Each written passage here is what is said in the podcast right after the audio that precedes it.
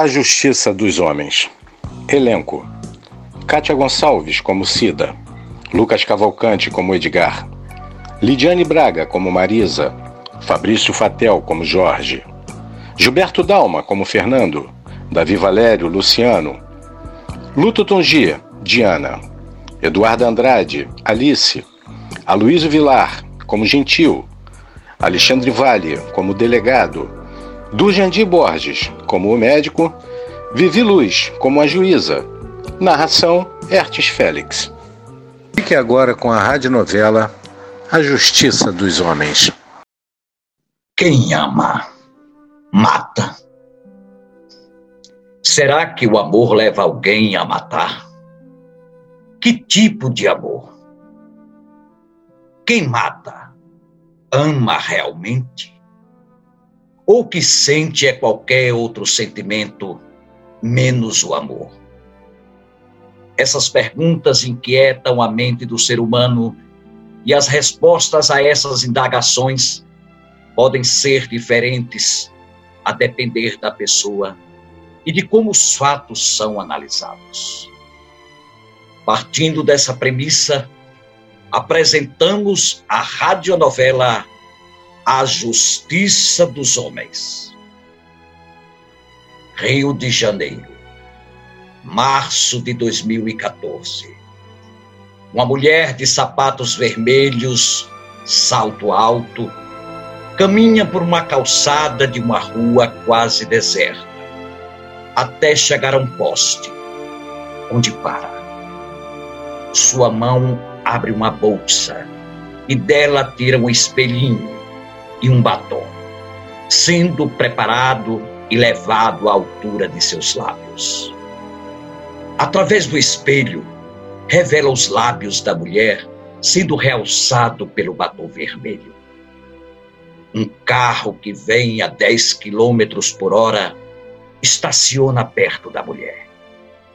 Ela se aproxima do carro ao tempo em que o vidro escuro descortina um senhor de 70 anos de idade, cabelos grisalhos. A mulher se aproxima do carro. É Maria Aparecida, mais conhecida por Cida, 42 anos de idade. Ela se debruça na janela da porta do carro e conversa com o Senhor. Não se ouve o que eles conversam, mas se percebe que o homem olha para a barriga de Cida, que está grávida de oito meses, e balança a cabeça negativamente. Ela se afasta do carro, que segue em maior velocidade pela avenida. Cida abre a bolsa e acende um cigarro, voltando a se apoiar no poste à espera de outro cliente. É quando dela se aproxima sua amiga Marisa, outra prostituta que não conta mais que 38 anos de idade. O que está fazendo aqui, mulher? Tenho que trabalhar. Com essa barriga? Gravidez não é doença, Marisa. Eu sei que não é. Também trabalhei grávida. Mas sua gravidez é de risco. Você tem pressão alta, e já passou dos 40. Oxe, você tá me chamando de velha, é? Tem muito cliente que gosta, viu? Você é linda, hum. Você sabe muito bem o que, é que eu penso de você. Ai, para. Ah, Cida, se tu me deixasse cuidar de você. Marisa, nós já falamos sobre isso. É, eu sei. Mas eu não perco a esperança. Ui. Puta merda. Cheio de meninas novas aí fazendo vida. Vai ser difícil, viu, eu conseguir trabalhar. Encontrei na esquina aquele cara de ontem. Hum. Perguntou por você.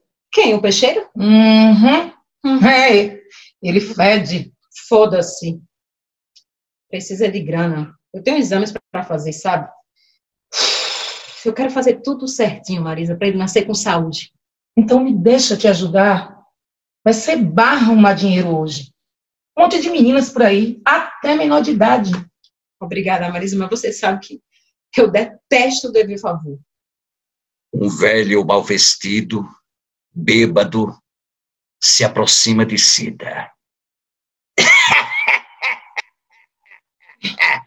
Como é que é, Cida?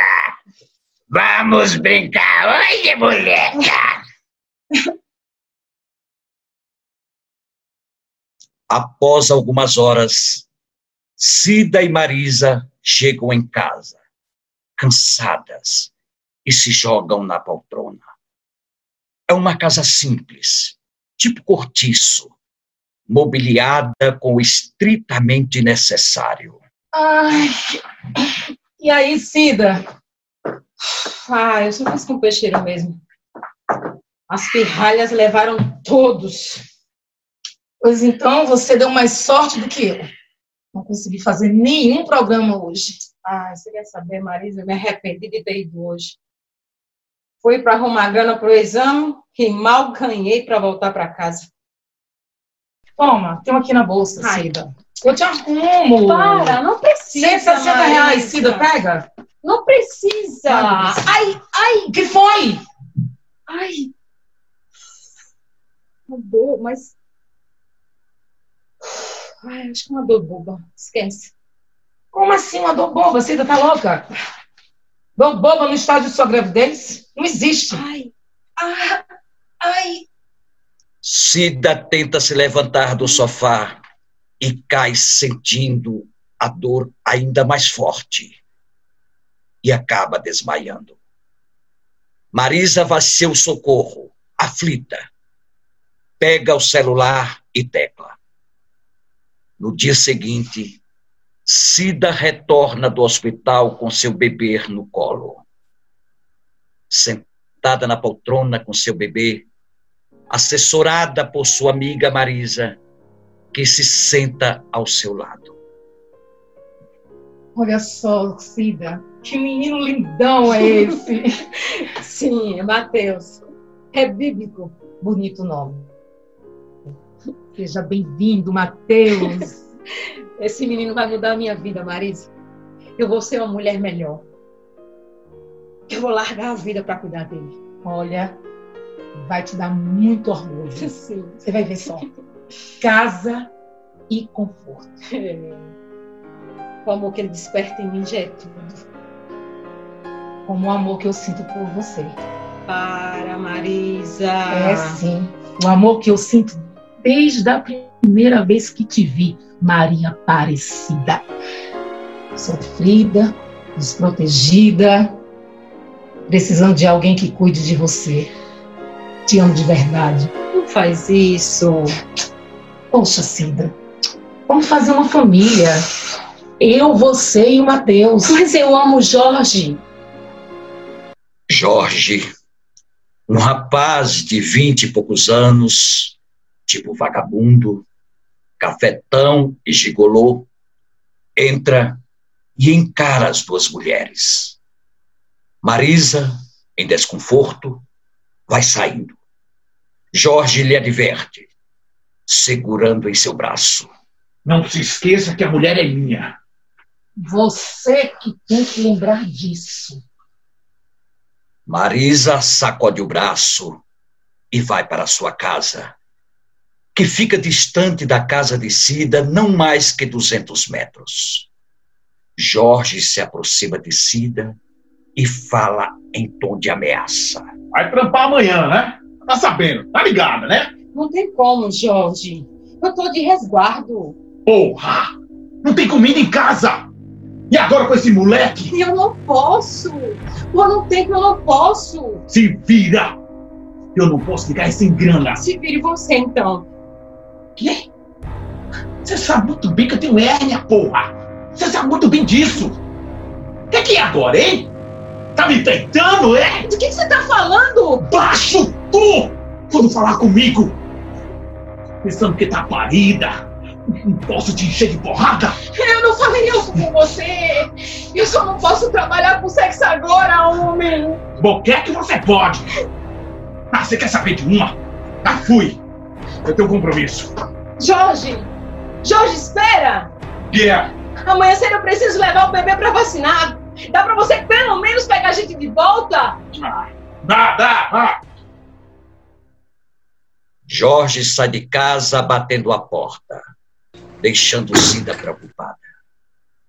No dia seguinte, Cida leva seu bebê ao posto de saúde para vacinação. Ao sair, percebe que Jorge não veio buscá-la como havia combinado. De pé, com o bebê nos braços e uma sacola pendurada no ombro, pega o celular e, com dificuldade, liga para Marisa.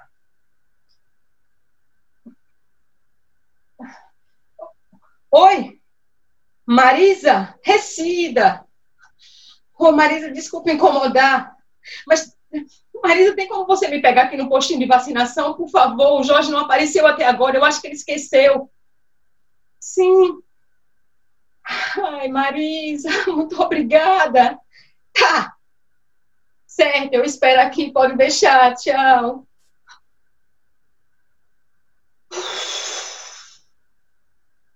É, meu amor. Somos apenas você e eu nesse mundo. No fim da tarde, Cida senta na rede e coloca o bebê para dormir. Jorge, só de cueca, nervoso, na poltrona, com uma latinha de cerveja na mão, discute com Cida por ela não ter esperado ele buscar no posto de saúde. Puta merda! Eu disse que ia, não disse? Sim, eu fiquei te esperando. E eu fui! E vi você indo embora com aquela fanchona. Porque você demorou. É, e pra onde você foi com aquela sapatona? Eu vim pra casa, homem. Fala a verdade, vagabunda! Não grita, pelo amor de Deus, você ah. tá assustando a criança. Foi trepar com a sapatona, não foi sua puta? Recebeu pelo menos? Ai, Jorge, para! Solta meu braço! Você tá me machucando! Fala, sua puta! Não! Eu me arrependo de não ter ido! Repete! Repete isso, sua vaca! Levanta, sua vadia! Para com isso! Solta meu cabelo! Não te odeio, canalha! Levanta, vadia, levanta! Repete! Repete aqui na minha cara, vai! Repete! Repete que nojo de mim! Eu tenho nojo de você, sim! Eu! Então cospe na minha cara, então! Cospe! cospe, sua puta velha! Mostre que tem nojo de mim! Sua prostituta de quinta! Seu saco de merda!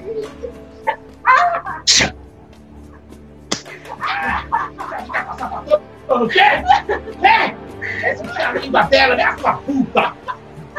Pelo amor de Deus, não. Deus! Você acha que Deus gosta de puta de sapatão? Deus tem nojo de vocês, como eu tenho. Se pode transar com a sapatona, pode transar comigo. Minha cavinha. Não, Jorge! Não, Jorge! Não! Jorge, não! Jorge, para! Não! Não, Jorge! Jorge rasga a roupa de Cida e, com violência, a joga em cima da poltrona e se deita sobre ela em abuso. Duas horas mais tarde, Marisa, ocupada em sua casa, lavando louça, vira-se e se depara com Cida, que acabou de chegar, toda machucada, segurando o bebê em seu colo. Cida! Cida! O que foi que aconteceu, Cida? A sua proposta está de pé, Marisa. Sim, claro! Mas o que foi que aconteceu? Cuida da gente, pelo amor de Deus. Claro, meu amor. Claro, meu amor, eu cuido sim, eu cuido sim de você. Enquanto isso, outras histórias paralelas se desenrolam em bairros nobres da capital. Histórias que terão caminhos cruzados com as causas e consequências na vida de Maria Aparecida. A começar pelos irmãos Edgar, um jovem advogado de 45 anos de idade, e seu irmão jornalista Luciano, apenas de 50 anos. E aí, Edgar? Como é que foi lá com o analista, meu irmão? Hoje ele queria falar sobre um amigo meu. Como? Esquece, Luciano. Não quero falar disso não. Meu irmão, você não vai melhorar enquanto não parar de se reprimir. Eu não quero melhorar. Eu não posso melhorar. Edgar, Isabela morreu e você não pode fazer mais nada, meu irmão. A vida continua. Não quero falar sobre isso. Ah, meu irmão, você não teve culpa da morte da sua filha. Não insista. Com licença. Me deixa tentar te ajudar, meu irmão. seu irmão saiu sem comer de novo. É, saiu. Beber, Edgar, ele tá cada dia pior. É meu irmão, Alice. O que, que eu posso fazer? Eu sei que ele é seu irmão, meu querido. Eu gosto dele demais. Nós fazemos tudo que está ao nosso alcance por ele. Eu sei, meu amor. Você tem sido maravilhosa nesse caso. Mas ele está há seis meses aqui, né? não bota um tostão em casa, não ajuda em nada. Chega bêbado quase todas as noites. E isso quando você não tem que buscá-lo nos botecos. E às vezes eu ainda tenho até que dar banho nele. Ele está passando por um momento muito difícil. Luciano, já faz três anos que a Isabela morreu. É uma dor que nós todos sentimos. Eu sinto, eu era madrinha dela. Mas infelizmente, ou felizmente, a vida continua e ela anda. Até a Diana andou, casou novamente, sabe? Teve uma filha. E ele se culpa. E teve um pouco de culpa, sim. Não fale isso nunca perto dele, Alice. Ele foi irresponsável, Luciano. Deixou a filha de dois anos sozinha, numa sala com a janela aberta, sabe? Morando no oitavo andar. Ai, Alice, ele foi atender a porta, foi coisa de segundos. Ele, ele precisa é, voltar a advogar. Ele, ele era um cara brilhante, considerado uma das grandes promessas do direito. Muito difícil. Depois de tudo que ele aprontou, após a morte da filha, sabe? Muitas vezes faltou, ou até chegou bêbado nas audiências. Virou um maldito nos tribunais. Quem é o louco que vai querer contratá-lo um dia? Quatro anos depois, Maria Aparecida se depara com o pior problema de sua vida. Seu filho Mateus passou por exames e foi diagnosticado com atrofia muscular espinhal. AME. Uma doença neuromuscular caracterizada por degeneração e perda de neurônios motores da medula espinhal e do tronco cerebral resultando em fraqueza muscular progressiva e atrofia, podendo levar à morte. Hoje, hoje é aniversário do Matheus, não é? Sim, doutor, quatro anos. Pensamos em fazer um bolinho para ele, mas ele não consegue engolir nada. E então, doutor? É, nunca lhe enganei sobre a situação dele, não é, Maria Aparecida? Fale, doutor, eu estou nervosa. Maria Aparecida, Marisa. Vocês sabem que ele já nasceu com esse problema. Essa doença degenerativa vai comprometendo os órgãos e células dele até levar à morte. É, nós fizemos de tudo esse tempo todo para prolongar sua vida, né? Usamos todos os medicamentos possíveis, os experimentais, e conseguimos chegar ao quarto aniversário dele o que é um milagre. Deus não vai me decepcionar. Deus não vai me decepcionar, doutor. É, agora é questão de tempo. Ele não consegue mais se alimentar, respirar direito, não enxerga, não ouve. É, e infelizmente não voltará dessa situação. O organismo dele está fraquinho, cansado. Seja direto, doutor, por favor. Como o senhor sempre foi conosco. Minhas amigas, eu, eu sinto muito, de verdade. Mas o Mateus vai nos deixar em pouco tempo. Todos nós desse hospital nos apegamos a ele nesse tempo de convívio. Eu, eu queria mesmo dar a vocês outras notícias. Eu não quero mais meu filho sofrendo. Eu não vou permitir mais meu filho sofrendo. E o danado já foi trabalhar. Olha aí, olha aí.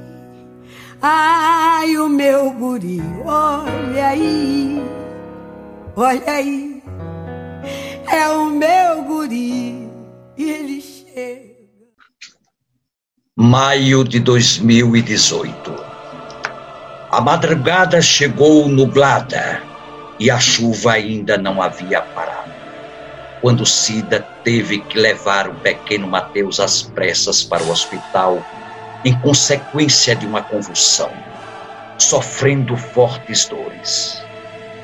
O sol veio com a sua dor e tristeza, ao saber que não havia médicos nem enfermeiros de plantão naquele hospital, pois todos estavam em greve por falta de pagamento de seus salários. Enfermeira! Enfermeira! Meu Deus do céu! Não tem uma enfermeira aqui! Por amor de Deus, meu filho está se acabando, enfermeira! Meu Deus do céu! Meu filho está com dor! Meu Deus, meu filho está sofrendo, pelo amor de Deus! Enfermeira, ajuda! Meu Deus! Meu filho sofrendo tanto, Senhor! Oh, Deus, socorro! Alguém, pelo amor de Deus, me ajuda, meu Deus. Meu filho tá com dor. Não deixe meu filho sofrer mais, meu Deus. Eu lhe peço, Senhor. Não deixe meu filho sofrer. Piedade, Senhor. Piedade.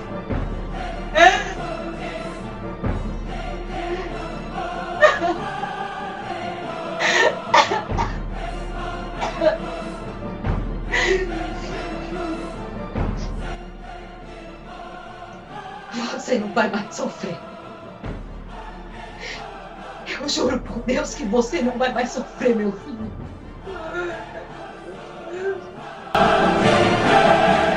Enquanto isso, Luciano senta com o delegado tentando a liberação de Edgar, que se achava detido por embriaguez e desordem num bar da cidade.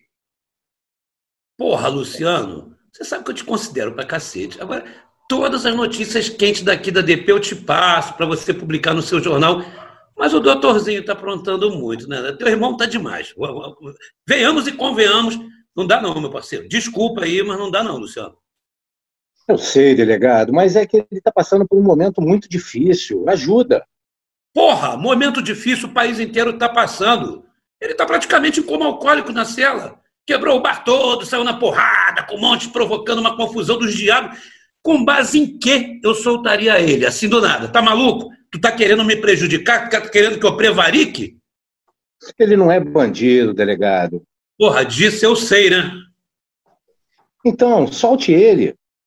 Sinto muito, Luciano, mas essa noite o doutorzinho vai dormir na jaula para aprender a se comportar. Ele tá demais. Neste momento, Cida entra na sala do delegado, literalmente desfigurada.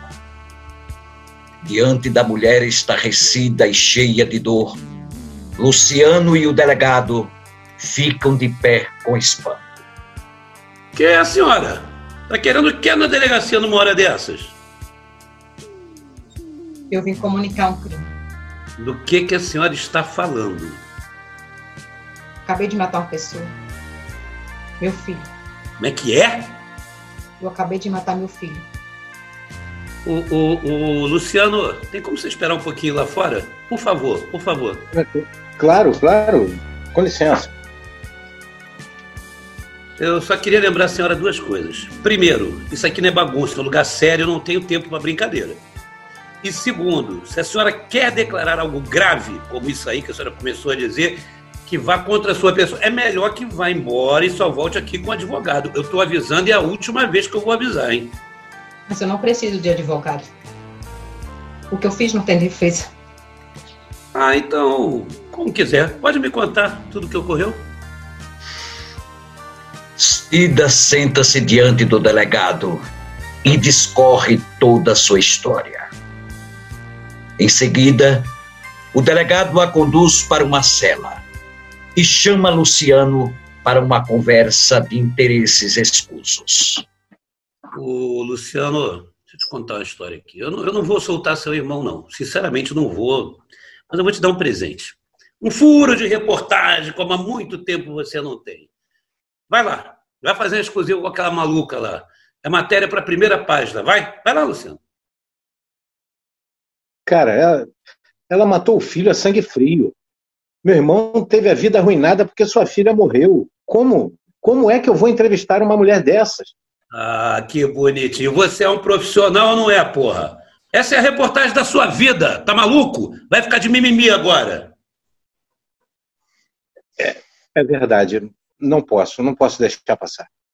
Então faz o seguinte: vamos, vamos fazer um combinado aqui. Vai lá, entrevista aquela assassina covarde quando você acabar. Eu deixo você levar o bêbado do seu irmãozinho para casa, tá? A chuva voltou ao meio-dia com muito mais intensidade. Cida, trancafiada numa cela solitária, em pleno estado de choque emocional, permanece imóvel, com os olhos petrificados numa lâmpada acesa, presa ao teto do concreto, que pisca na iminência de um circuito. Quando o carcereiro abre a cela e entra Luciano para conversar com Cida. Dona Maria Aparecida? Posso falar com a senhora? Meu nome é Luciano Vicente, eu sou, eu sou jornalista. Eu estava aqui quando a senhora entrou na, na sala do delegado. Eu imagino o quanto a senhora. O que o senhor quer? Eu, como disse, sou jornalista e teria uma série de perguntas para lhe fazer e destrinchar esse caso, mas no, no momento eu só consigo fazer uma pergunta: por quê? Acabei de matar meu filho. E a última coisa que precisa é convencer alguém de algo. E a senhora vai perder a chance de se defender? Não tenho defesa. Porque matou seu filho? O senhor tem filhos? É, não. Então calha a boca. Você nunca vai entender os meus motivos. Está bem, dona Maria Aparecida. Que Deus lhe ampare. Licença. Cida! Cida, o que aconteceu? O que foi que você fez, Cida? Eu não podia mais deixar o Matheus sofrendo. Eu não aguentava mais, Marisa. Mas você não é Deus, Cida! Você não pode tirar a vida de ninguém! Não me julgue mais. Não me julgue mais. Ainda. Sou eu para julgar alguém. Você sabe que eu amo você e eu sempre vou estar contigo. Mas eu não posso aceitar o que você fez. E você acha que eu posso? Você pensou em mim? Responde, você pensou em mim? Eu amava esse menino como se fosse meu. Se tivesse como se tivesse saído do meu ventre. Como me sinto? Me sinto como? Perdi meu filho assim como você, Cida! Me perdoa. Me perdoa, Marisa. Você tomou o lugar de Deus! O lugar de Deus e decidiu por ele e por mim. Só Deus, filha, pode tirar a vida de alguém. Deus te ama. Jesus te ama. Sim, eu sei. Nada é maior do que o amor de mãe. Só Deus pode matar. Mas nem ele sozinho pôde colocar Cristo no mundo, precisou de uma mãe para isso. E agora? Me diz! E agora?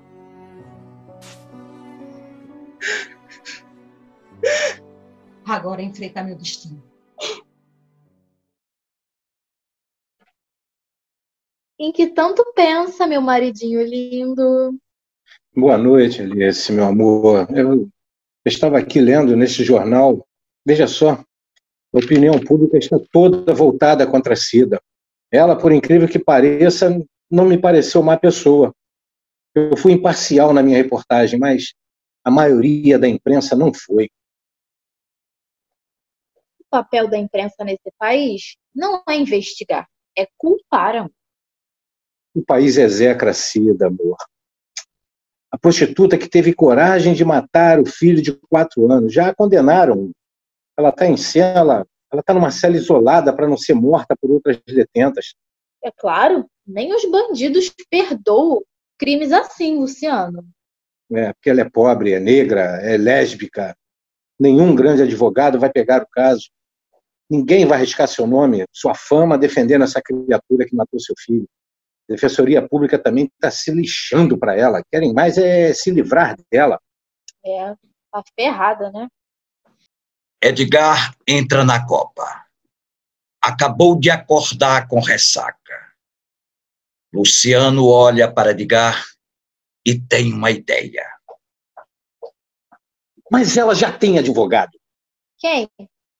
Parabéns, Edgar. Meu irmão, você arrumou um trabalho. Trabalho, Luciano? Que trabalho? Tá maluco? Você quer voltar a advogar, não quer? Você sabe que eu quero. É que eu tive problemas. Sabe também que eu fui demitida do escritório. Sabe também que ninguém vai me contratar. Pois eu arrumei uma cliente para você. Ai, quem? Veja esse jornal. Dá uma olhada aqui, ó. Ouviu falar no caso da mulher que matou o filho? Asfixiada por um travesseiro de quatro anos. Você pirou? Qual é o problema? Porra! A psicopata mata o filho de quatro anos e você quer que eu defenda? Meu irmão, todo mundo tem direito à defesa. Você aprendeu isso na faculdade. Se foda! Isso vai contra os meus princípios. Princípio, princípio, princípio não enche barriga, é a chance da sua vida. Ah, chance de quê? O Brasil já odeia essa mulher? Vai me odiar por tabela. Melhor você ser odiado do que ser transparente. Hoje você é transparente, um aluno brilhante que virou um advogado promissor e que foi esquecido. E cuja filha morreu, porra! Que também era filha da Diana. Mulher que não conseguiu esquecer a morte da filha, mas ela continuou vivendo. Continua trabalhando como assistente social. Ela refez a vida dela, tem uma nova família. Você não pode usar essa morte da menina como desculpa para sempre. Como é que é? Você está querendo dizer que eu, usando a morte da minha filha. Você usa na bebida, usa na irresponsabilidade. Você está acabando com a sua vida, meu irmão. Você tem que ter um motivo de orgulho para Isabela, não de desgosto. A minha filha está morta. Mas você está vivo. Ah, eu te conheço, Luciano. Eu te conheço. O que, que você vai ganhar com isso, hein? Eu só quero te ajudar, meu irmão, e ajudar essa pobre coitada que eu conheci. E não é psicopata, não. Ela não é um monstro. Não, não, não, não, não, não. Tem mais coisa nisso. Anda. Desembucha essa merda toda. Vai ser bom para ela, Edgar. Vai ser bom para você e bom para mim, que sempre serei o primeiro a noticiar as coisas desse caso. Eu vou conseguir dar os furos, pegar e. e, e olha, eu, eu vou pegar a editoria de polícia do jornal. Puta que pariu. Tá vendo? Tá vendo? Eu sabia que tinha coisa aí. Eu quero o seu bem, meu irmão. Eu também quero o meu bem. E por isso eu tô fora dessa história. E vai continuar bebendo até morrer? Isso é problema meu. Tá certo. Mas não na minha casa. Meu irmão, eu tô te dando uma chance, sua última chance. Se não aceitar, eu vou pedir que arrume suas coisas e vá embora. Merda! No enterro daquela criança, eu pude ver uma mulher sofrida, que nem pôde se despedir do filho. E você sabe o que a dor de que é perder um filho. Pense bem. No dia seguinte, Edgar decide ir à delegacia e conhecer Cida. A mulher execrada pela sociedade por ter tirado a vida de seu próprio filho. Ele quer, antes mesmo de aceitar o caso para defendê-la no tribunal, conversar e entender os motivos que a levou a cometer tamanha atrocidade pois ele mesmo, como homem e como pai, que havia perdido uma filha acidentalmente, embora carregando a culpa atribuída por muitas pessoas e principalmente por Diana, sua ex-mulher. Cida está sentada no chão da cela da cadeia. Quando o carcereiro abre as grades para Edgar entrar, Cida ergue os olhos para Edgar e por alguns segundos os dois ficam se olhando em silêncio. Até que Cida se levanta e o encara, olhando dentro de seus olhos. Então o senhor é meu advogado. Eu sou o que restou dele. Ninguém quer me defender, né? Olha, é difícil defender alguém que matou o filho. Mas você está aqui para fazer minha defesa. Pois é, estou aqui. Por que esse silêncio me olhando assim? Só tentando entender o que é que levaria uma mãe a matar o próprio filho. E o que conseguiu descobrir no meu olhar? Nada ainda. Hum, nem vai descobrir. Porque você procura o que quer enxergar, não o que eu tenho a mostrar. Ah, então me conte, o que você tem a mostrar? Uma mulher de 43 anos que se prostitui há 30. Perdeu a conta de quantos homens se deitou na vida por um punhado de dinheiro para poder sobreviver. É, imagino que tenha sido difícil. Não. Não, você não imagina. O senhor já passou fome na vida? Já viu um filho passar fome na vida? Quando passar fome, ou um filho seu passar fome, pegue uma dica. Beba bastante água, que é a água que engana a fome. Eu já passei tanto por isso que até me acostumei. Isso não invalida o que você fez. O senhor é capaz de matar por amor? Matar é algo forte, muito forte. Ainda mais uma criança, um filho. Como acha que você pode me defender se não acredita que se possa matar por amor? Sinceramente, eu não sei. Mas cabe a mim provar ao júri que sim. Como pode provar a alguém algo que não acredita, me diz? Ora, você acha que todos os advogados acreditam naquilo que defendem? Me conta, Cida. Seu filho tinha uma doença degenerativa? Não tinha mais esperanças de sobrevivência e para poupar o seu sofrimento, você decidiu matá-lo, não foi? Você tem, você tem filhos? Tive. Eu tive uma menina. E o que aconteceu com sua filha? Me responde, Cida. Me responde você, eu também fiz uma pergunta. É, mas não sou eu que estou preso. Não está preso mesmo, você tem certeza? Eu acho você tão preso quanto eu. Assim fica difícil. Sua filha morreu, foi? Foi isso? Como o meu? Responde. Eu não quero falar sobre isso. Mas eu quero falar sobre isso. Eu não quero. Tá, vamos fazer o seguinte então. Hoje encerramos por aqui e você volta quando resolver me contar o que ocorreu com ela. E falar também sobre o seu alcoolismo, tá bom? Eu não tenho que falar com você sobre isso. Tá, mas eu colocando minha vida em suas mãos. Eu dividi uma dor minha, minha intimidade com você que eu nem conheço. Para confiar, eu preciso saber quem é você. E se eu nunca me sentir pronto para isso? Tá bom. Aí vamos continuar os dois presos.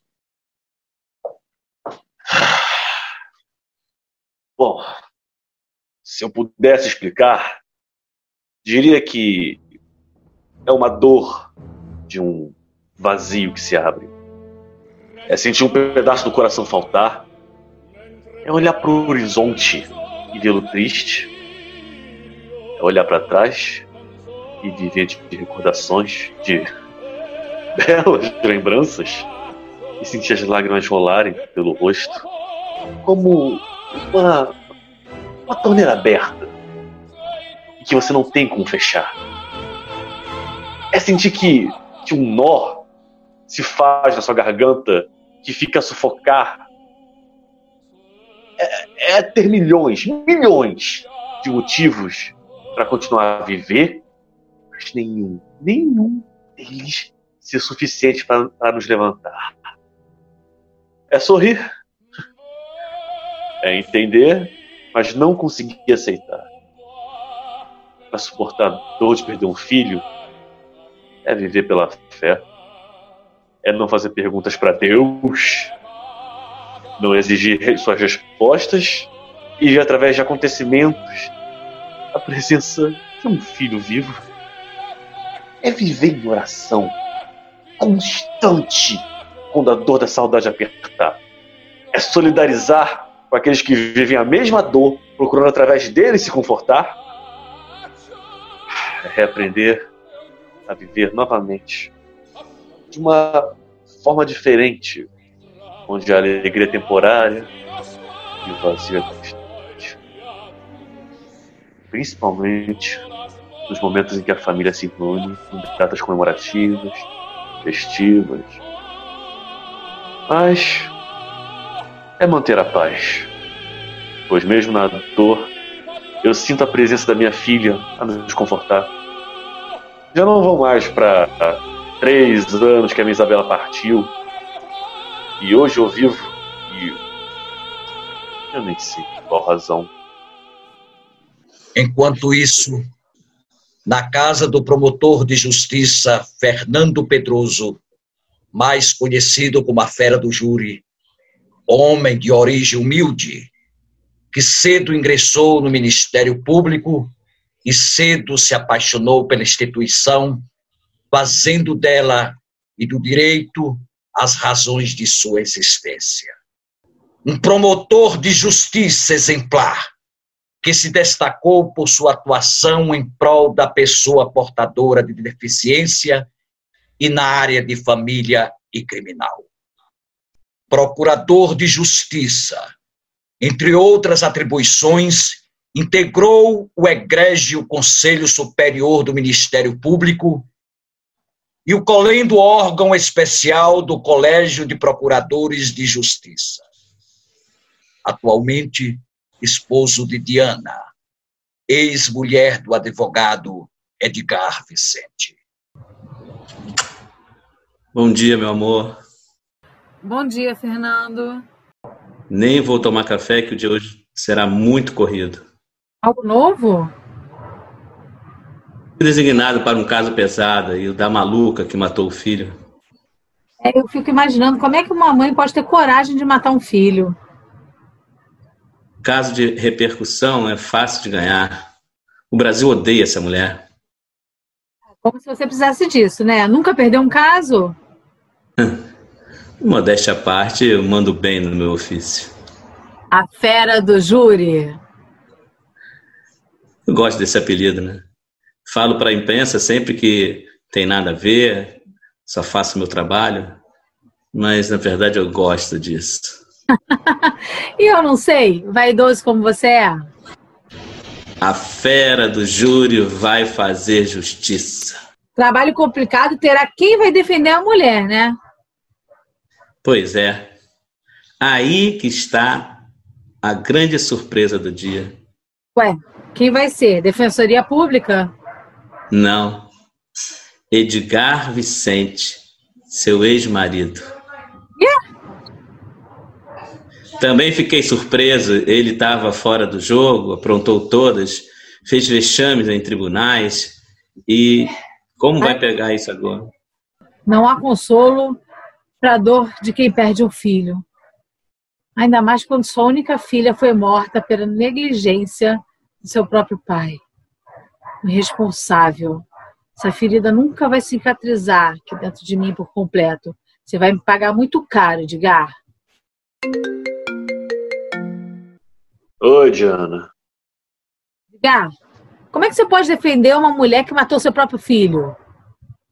É meu trabalho, é. eu sou advogado.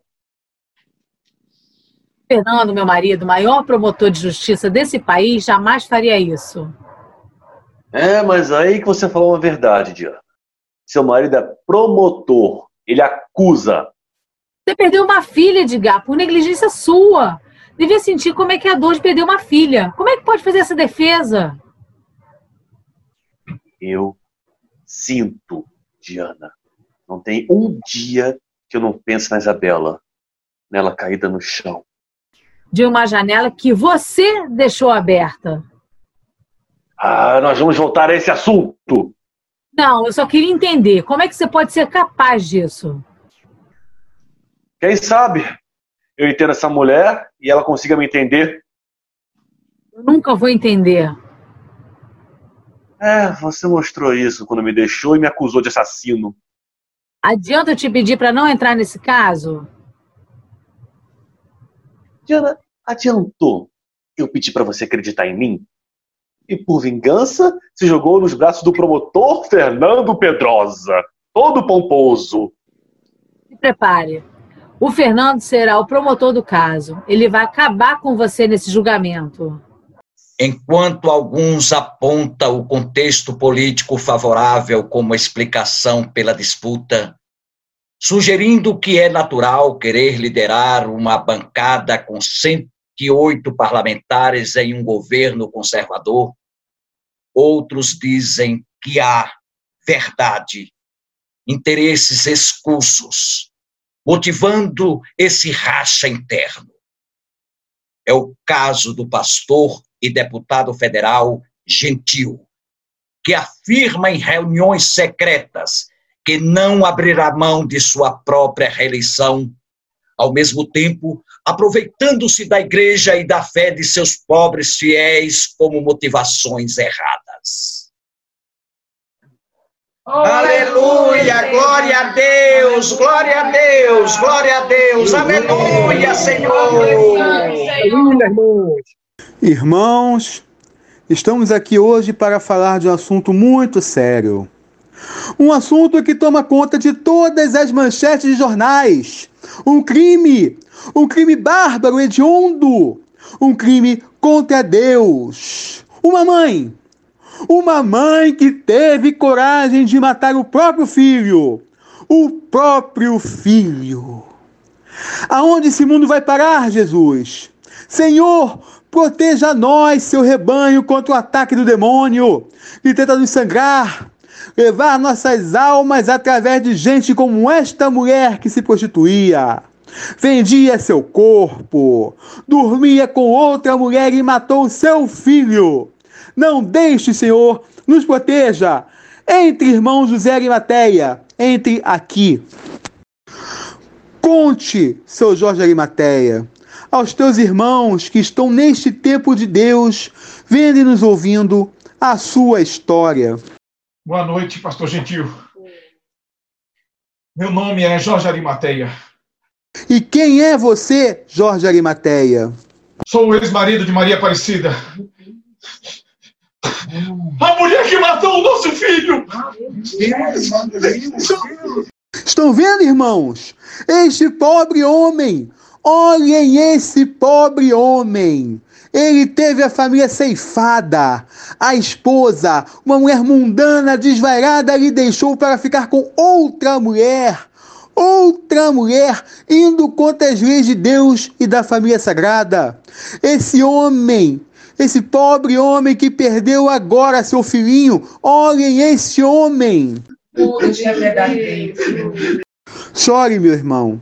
Chore porque sei que a sua dor é grande, mas saiba que estamos com você, principalmente Deus está com você.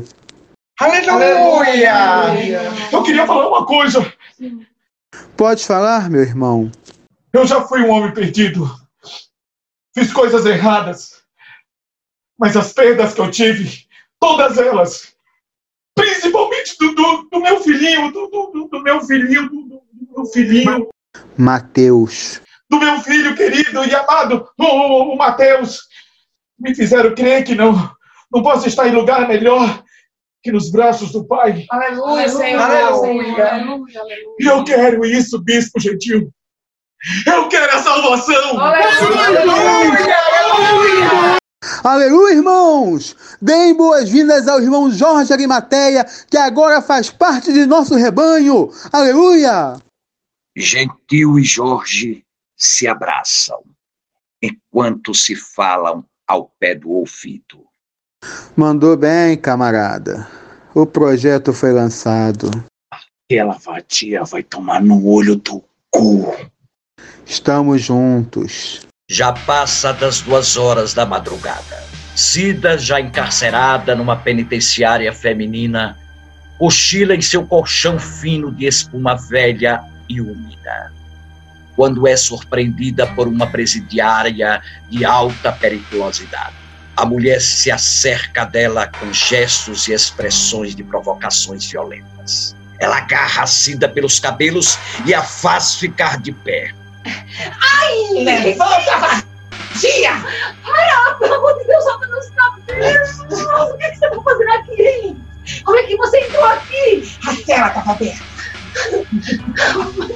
Adianta nada ficar em isolamento. O que, é que você quer aí? Fala, o que, é que você quer? Solta Senta aí nesse lixo de cama safada. Socorro! Guardas! Guardas! Guardas! Ninguém vai te ouvir, vadia. Socorro! Vai te ouvir, vadia. Acha que alguém aqui nesta penitenciária tá ligando pra você? Hum? Pela sua vida, querida. Você matou uma criança. Sua filha da puta! Toma na cara! Puta safada! É bom, vadia? É bom sentir dor, hein? É bom sentir falta de ar! Imagina o seu filho sentindo falta de ar com tal estilo na cara! Vadia, filha da puta! Eu querendo estar com meu filho lá fora! E você matando o seu! Você merece morrer! Até pra ser assassino tem que ter ética! Vadia, filha da puta! Você merece morrer do mesmo jeito que fez com seu filho! Sua! Só que com você será diferente. Vai morrer sufocada com esse sangue que está escorrendo do seu nariz. Morre, vagabunda! Morre!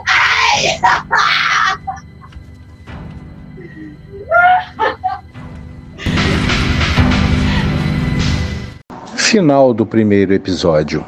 Um pedaço de mim, a metade afastada de mim, leva